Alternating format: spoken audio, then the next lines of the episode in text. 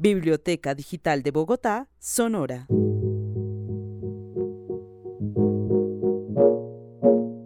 Mi nombre es Alexander Zambrano y los acompaño en otro episodio de Gente de Bibliotecas. Esta vez con una historia de espacios no convencionales, en la ruralidad de Ciudad Bolívar y Usme.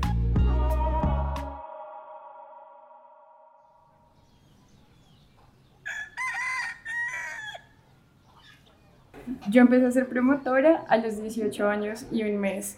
Em, yo sabía que existían los PPPs, era usuaria de los PPPs y pues a mí me parecía como chévere sacar libros de allá. Yo me presenté, mandé la hoja de vida y me llamaron y empecé a ser la promotora de Ciudad Bolívar de Arborizadora Alta. Y pues para mí era increíble que me pagaran por leer libros y por leerle a la gente. Y ahí estuve cuatro años en PPPs, estuve tres años en eh, biblioestaciones y pues pasé a ruralidad de una vez. Ani Morales lleva ocho años leyéndole a otros en parques, en estaciones de Transmilenio y ahora en la ruralidad de Ciudad Bolívar.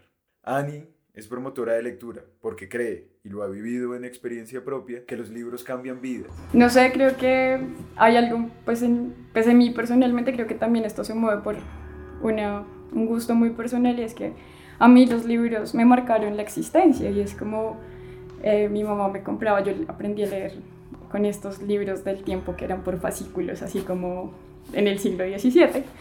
Pero, em, pues, em, eso me cambió la percepción del mundo, me acercó un montón de cosas que, por ejemplo, yo no tenía a la mano. Mi primera biblioteca pública yo la conocí a los 17 años, primero conocí un PPP.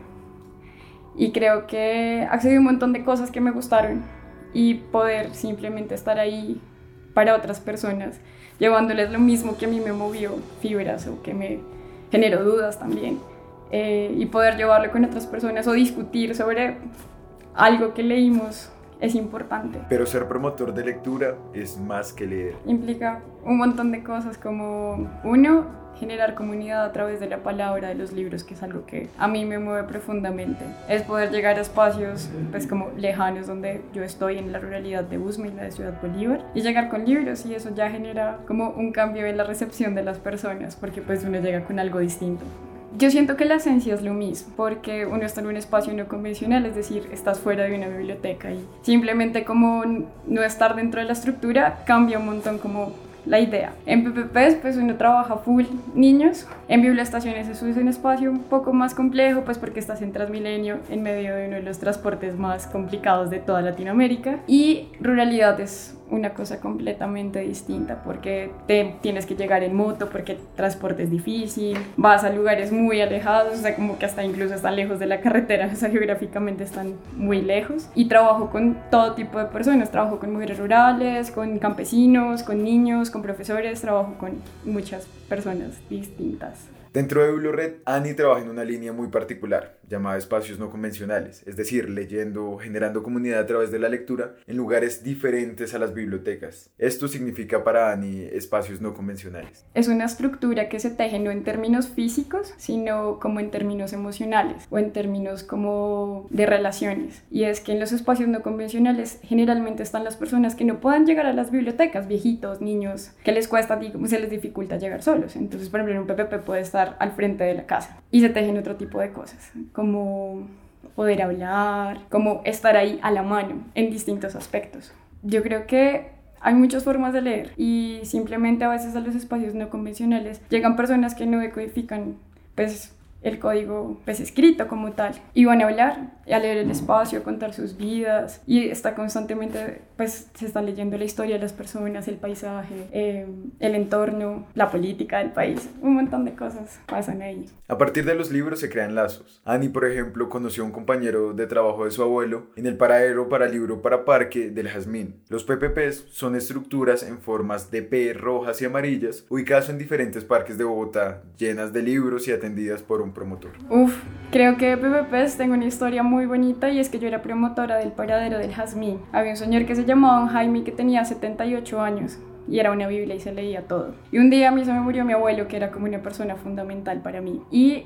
las guardas de seguridad del parque, yo llevaba ya años trabajando allá, puso pues que yo no iba pues, a abrir el PPP porque se había muerto mi abuelo y que las velaciones iban a ser como en algún lado. Ya me preguntó como de manera muy informal, como, ¿y dónde la van a bailar, mija? Yo como, no, en tal lado. Y eh, fueron usuarios del PPP y pues eso a mí me dejó como muy marcada. Cuando llegué, don Jaime llegó allá y me dijo como, su abuelo era pastuso, mi hija, yo como, Sí, sí, señor. Mi abuelo y don Jaime se conocían. Mi abuelo y él habían trabajado en el mismo banco. Mi abuelo era policía. Y eh, pues bueno, yo me volví la de los libros.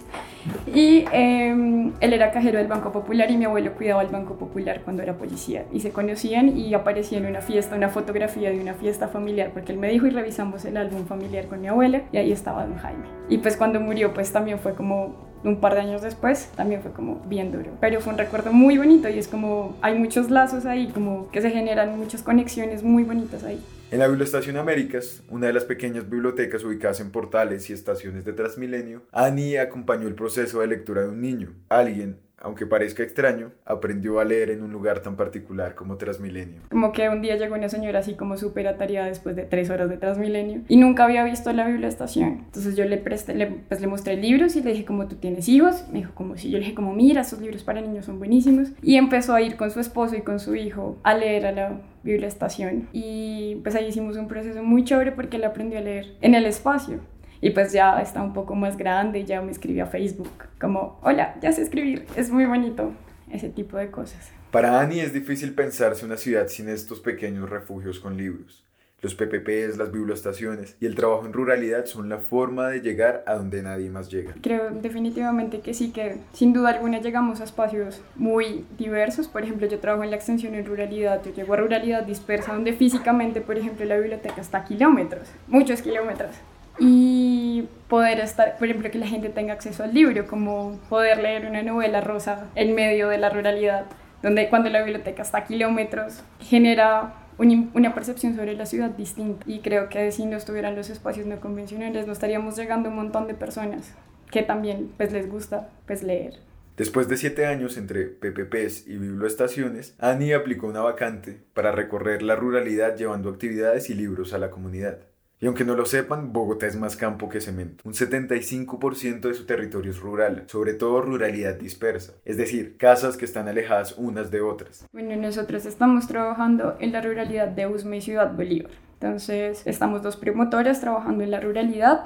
Una se encarga como del la parte oriental, que es la que está más para occidental, que es la que está para Ciudad Bolívar. Entonces allá se atienden como muchos niños. Para el otro lado está como todas las veredas que quedan por la vía del Sumapaz. Entonces nosotros estamos atendiendo la vereda Santa Rosa de Ciudad Bolívar, las Mercedes de Ciudad Bolívar, em, las Margaritas, que es como a 6 kilómetros de la entrada al Parque Nacional. Está la vereda El Destino, pero pues nosotras trabajamos básicamente en la en la zona que colinda con la vereda Calderitas, que es de Chipaque, Cundinamarca es en medio del páramo y ya, en esas veredas estamos. En este contexto, llevar libros no es tan fácil como parece porque la distancia y el transporte son un reto diario. Cuando llegué fue súper complejo porque las distancias eran tremendas. Y de una fue cambiar el chip sobre lo que es la ciudad. Cuando uno piensa en Bogotá, piensa como en el caos de ladrillo, en el transmilenio, en esas cosas como tan pesadas para el espíritu. Y cuando llegué a realidad estaba en medio de un páramo caminando horas para poder llegar a un espacio que uno dice como, uff, es muy lejos. Pero sin embargo era un lugar muy tranquilo, encontré gente sumamente acogedora, muy receptiva con las propuestas que se tenían.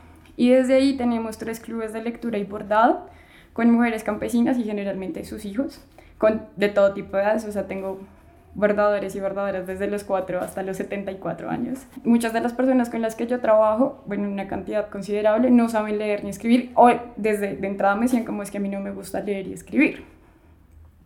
Y simplemente como compartir una lectura en voz alta o compartir una lectura con varias personas y empezar a discutir, ya cambiaba el chip sobre cómo se acerca uno al libro.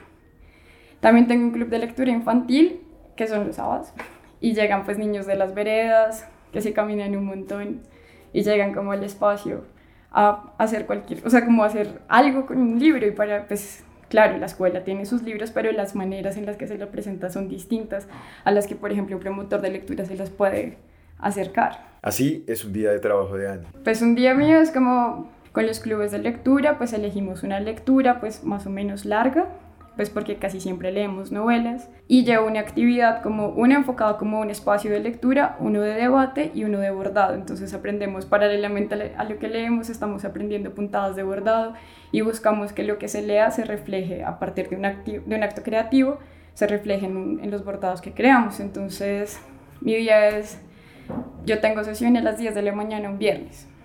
Ese día atiendo los dos grupos porque desde ese día pues estamos trabajando entonces me levanto como a las 5, eh, arranco en la moto como a las 7 y media u 8 porque depende del tráfico. A las 10 de la mañana estoy llegando a la vereda, el primer taller es de 10 de la mañana a 1 de la tarde, me devuelvo un poquito, almuerzo donde una señora que hace las sopas más increíbles del planeta Tierra y el siguiente taller va de 2 a 5 y media, 5 de la tarde y regreso a mi casa tipo 7. Pero Annie no solamente lee, cocina y borda en sus clubes. Creo que la forma en la que nos han enseñado a leer y escribir está muy viciada y niega oportunidades. Yo me di cuenta que estas señoras, yo trabajo también con un colectivo de tejedoras, les encanta el tejido. Yo no sabía nada de tejido y empecé a buscar en YouTube. Y ahí está también como la discusión frente al acceso a la información. Arriba es muy difícil encontrar, por ejemplo, internet pues disponible para descargar un video, para estar colgado constantemente y pues tampoco hay señal de celular. Y yo simplemente empecé como, yo aprendí esto, les empecé a llevar como los videos de YouTube de los que yo aprendía, empezamos a abrir como un espectro grande de las puntadas que podíamos hacer y a partir de lo que leíamos, ellas empezaron a abordar. Entonces, primer ejercicio que hicimos fue leer como Agua para Chocolate de Laura Esquivel, era una novela de 12 capítulos. Y no simplemente se quedó en solo tejer y bordar porque empezaron a tejer escenas que les parecían muy particulares de, de la novela también resultábamos cocinando porque como agua para chocolate es un libro de recetas, entonces un día decíamos como, mm, eso suena rico, pues dividámonos los materiales y cocinamos también lo que estamos leyendo y la colombianizamos, porque pues es una novela mexicana, entonces empezamos a colombianizar las recetas. ¿Y por qué tejer? Em, pues creo que lo que lo ilustra más es una señora de 74 años, ella tuvo como un accidente cerebrovascular y ella perdió la buena parte de su memoria ella va a las sesiones a escuchar y un día me dijo, es que lo único de lo que yo me acuerdo es de tejer y nunca olvido cómo bordar. Y borda lo que lee y a partir de lo que borda se acuerda de lo que hicimos la sesión pasada. Y creo que es un lenguaje completamente distinto y pasar como lo del lenguaje escrito a lo bordado funciona un montón. Pues digamos que los talleres eh, son bien distintos porque todos los grupos son muy distintos. Entonces el grupo de la mañana es una, en una sede pues, de los grupos de bordado, es una junta de acción comunal en el salón comunal. Y llegan pues todas. Y en el de la tarde nos estamos moviendo todo el tiempo de casa. Entonces un día es en la casa de Doña Rocío, otro día en la casa de Doña María, después donde las señoras Cobos y así todo el tiempo se está moviendo. Y eso implica conocer por las otras dónde viven las demás. O sea, como si conocer dónde vive Doña Rocío, qué tiene que hacer Doña Rocío, implica también comer distinto las once, porque pues no solamente como que estamos ahí pues como leyendo, y sino también estamos comiendo, porque pues quien presta la casa pone ese día las once. Y entonces implica eso, como no saber que Doña Rocío hace el arroz de leche más rico, pero la señora Sonia hace mm, una natilla increíble o así como todo el tiempo estar como moviéndose y desplazándose y conocer toda la vereda. Los clubes al final son una trampa a la vida cotidiana, una trampa al machismo. La vida de las mujeres rurales particularmente es muy pesada porque se levantan muy temprano y tienen que ir a ordeñar y luego cocinarle a los niños y cocinar para obreros y recoger la papa y cuidar el cultivo y todos los días son así, desde las 5 de la mañana hasta las 7 de la noche están corriendo. Y algunas, algunas me dicen como, es que los viernes, por ejemplo, que es el día de los, de los clubes de bordado, alguien más curiosamente puede ir a cuidar las vacas o a cercar el ganado. Y significa saltarse pues, su rutina de alguna manera. Y que sea, por ejemplo, a través de la palabra, a través del libro, a través del comadreo, a través del tejido. Para mí eso ha sido como pues una ganancia bien bonita. Con los clubes, las mujeres del campo y sus hijos crearon un cuarto para todas que al final es un cuarto propio. Nosotras alguna vez alcanzamos a leer un fragmento en las primeras sesiones de un cuarto propio de Virginia, de Virginia Woolf. Y es como la conclusión de todas, es como necesitamos un espacio para nosotras, porque todo el tiempo estamos pensando en los hijos, en el esposo, en las vacas, como si los otros importaran más que ellas. y tener, por ejemplo, el espacio, porque los espacios no son simplemente como leer y bordar, sino también echar chisme, contarse las cosas de la vereda, lo que les pasaron. Implica un espacio distinto para ellas que no esté pensando por completo en el cuidado de los otros. Y Annie se encontró con mujeres tremendamente sensibles, con cuidadores. He encontrado mujeres absolutamente sensibles ante el dolor y eso a mí me ha movido un montón. Entonces el ejemplo claro es que llegué entusada, como que el día anterior había terminado una relación larguísima y simplemente con llegar al espacio y saludarlos me dijeron como, ¿qué tienes? ¿Estás triste? ¿Te cambió algo? Entonces, em, pues yo les conté así como, eh, ustedes son mis amigas, les cuento mi pena. Y eran como una capacidad de escucha tremenda y como, ¿sabe qué? Vamos a hacer arroz de leche y pues vamos a estar como, ya, se va a sanar todo porque el arroz de leche le cura todo. Y eso a mí me parece impresionante, sensibles ante, ante las personas, ante los animales, ante el entorno, que saben leer los contextos, que saben leer como una nube y saben que viene una llovizna tremenda y dicen como, Ani debería ponerse el impermeable porque ya va a venir, ya va a llover y la va a coger allá abajo. En los clubes no solamente se tejen hilos, al hablar y reunirse se teje comunidad. En el año que llevaba trabajando Ani impactó la comunidad y en las veredas se convirtió en la de los libros. Pues uno ya es, por lo menos a mí ya yo soy como la de los libros. Entonces como cuando ven pasar la moto ya saben que la de los libros anda por ahí. Y en términos comunitarios yo sí siento que tener ese espacio que a veces, por ejemplo, no logran las juntas de acción comunal, que no logran como estas reuniones para simplemente trámites administrativos, implica que entre ellas se vuelvan amigas o que ya se escriban, no sé, ya ven como es que hoy hay taller, recuerde traer el libro, recuerde traer las copias y que se tejan esos lazos ahí, como que se junten más, es, es bien importante o para mí ha sido bien importante. La ruralidad es un mundo de posibilidades en el que Biblored y los libros se están haciendo un lugar. Creo que antes que todo es un mundo de posibilidades, pero siento también que hay unos problemas estructurales que perviven allí, como las distancias, que los accesos a cosas que para nosotros están a la mano, como la biblioteca, el transporte, allá se complica, la señal de celular, el internet, que pues aquí digamos que en lo urbano es como, es obvio, arriba no. Y creo que, ante, que lo que nosotros estamos haciendo es cerrar un poquito esas brechas que existen, como llegar con información, llegar con libros, llegar con posibilidades. Y la gente es muy receptiva a eso, las comunidades están muy abiertas y muy dispuestas a trabajar. Y un plus ha sido que sea un proyecto de largo aliento. Nosotros llevamos un año y medio trabajando de corrido y la gente siente eso, como por ejemplo que la gente se atreve a afirmar que nosotros estamos más tiempo que la ULATA, que es la que atiende, pues digamos, cosas, urgencias veterinarias ese tipo de cosas. Nosotros estamos más, más tiempo allá.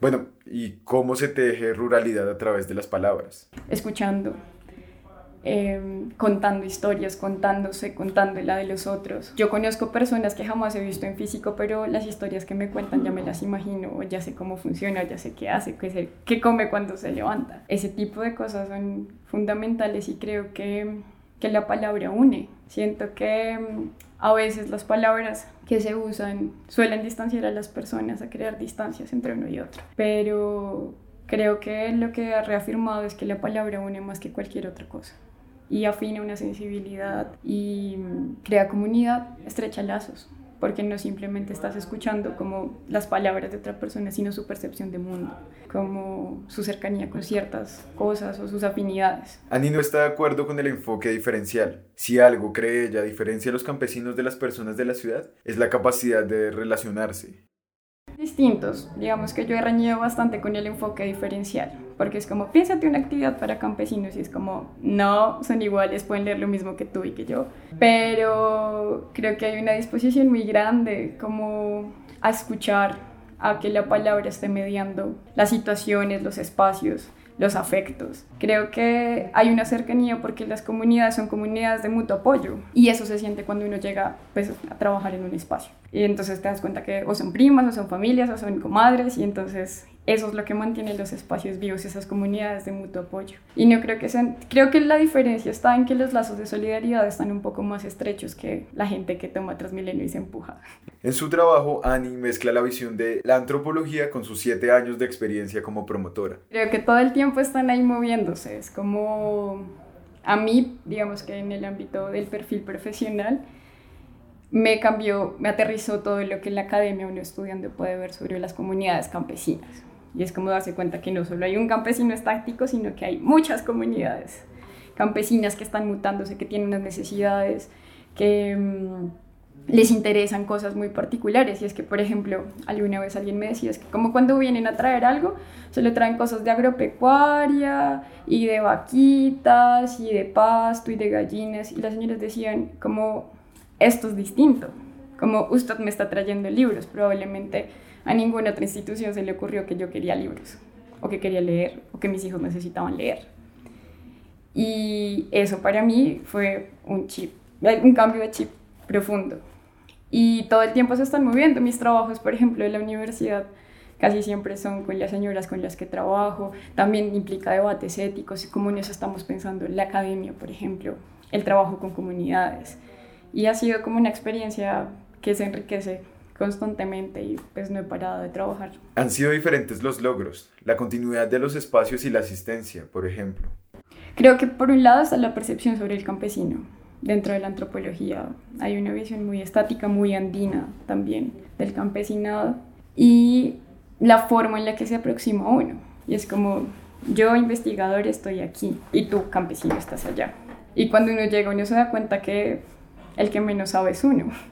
Entonces, por ejemplo, para ubicarme pues, en el tiempo que tuve que caminar antes de tener moto, porque tuve que comprar moto para poder lograr todos los desplazamientos que hay, quienes me decían como, no, si usted se pasa por aquí, por esa trochita, logra ese atajo, y entonces iba caminando con alguien y me empezaba a contar la historia del paro.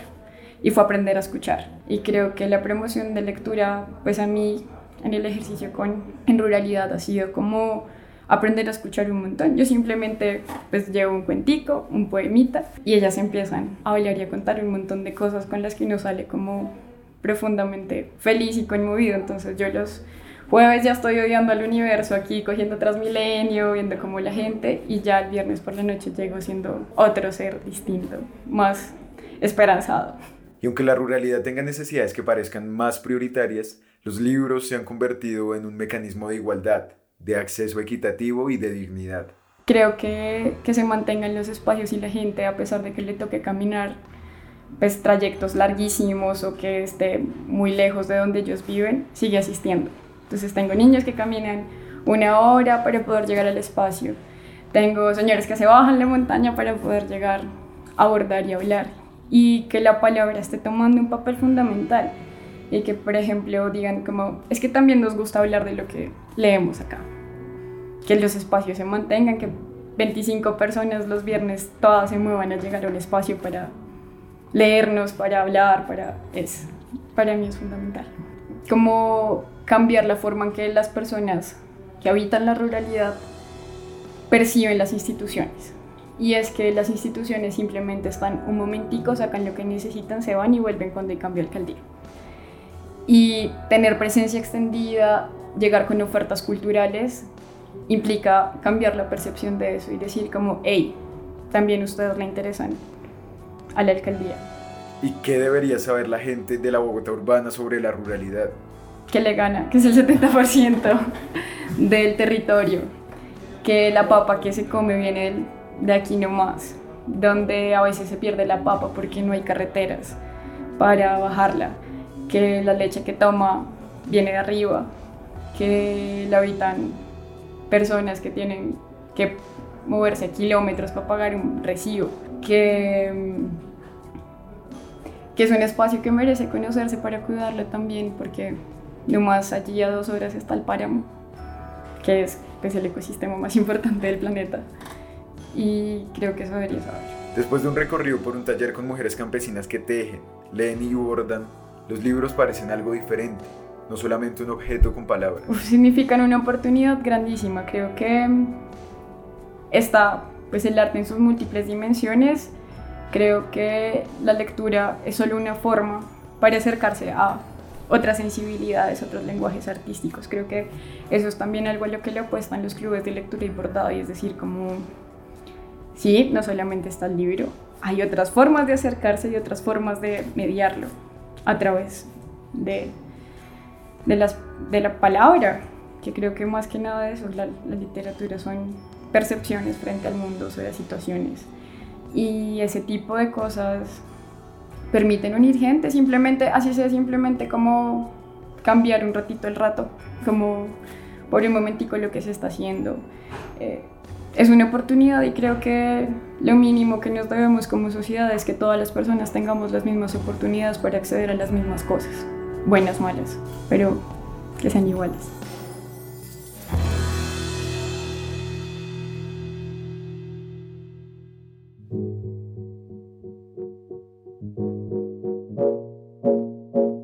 Este fue otro episodio de Gente de Bibliotecas, un podcast producido por la Red Distrital de Bibliotecas Públicas de Bogotá, BibloRed. La grabación se realizó en la Biblioteca Virgilio Barco, ubicada en el barrio Quirinal de la localidad de Teusaquillo. Un agradecimiento especial a Ani Morales, promotora de espacios no convencionales de BibloRed. La edición estuvo a cargo de Mateo Sanabria y Estefanía Triviño. Dirección creativa de Camilo Pachón y Alexander Zambrano. Otra historia, otra persona, otro espacio de lectura en el siguiente episodio. La Biblioteca Digital de Bogotá es un programa de la Secretaría de Cultura, Recreación y Deporte y Biblored.